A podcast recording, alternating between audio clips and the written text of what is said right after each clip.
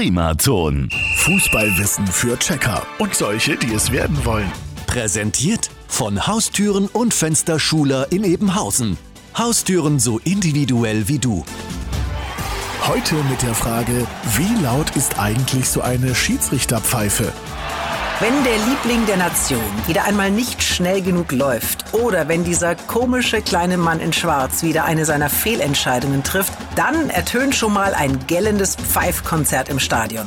Aber auf dem Platz selber darf nur einer pfeifen. Eben dieser kleine komische Mann in Schwarz, der Schiri. Inzwischen gibt es die ja auch in weiblich und auch in anderen Farben als im langweiligen schwarzen Shirt. Also, so eine Trillerpfeife kann bis zu 100 dB Lautstärke erreichen. Das entspricht etwa dem Pegel eines Presslufthammers oder eines Disco-Besuchs am Ballermann, wenn man den Lautsprecher umarmt. Gefährlich für unser Trommelfell wird es übrigens erst ab 130 bis 140 dB. Aber leider dürfen die Spieler nicht mit Ohrenschützern spielen, auch bei Minusgraden nicht.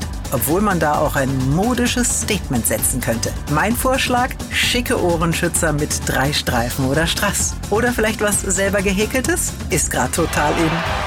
Und morgen gehen wir an die Taktiktafel. Fußballwissen für Checker und solche, die es werden wollen.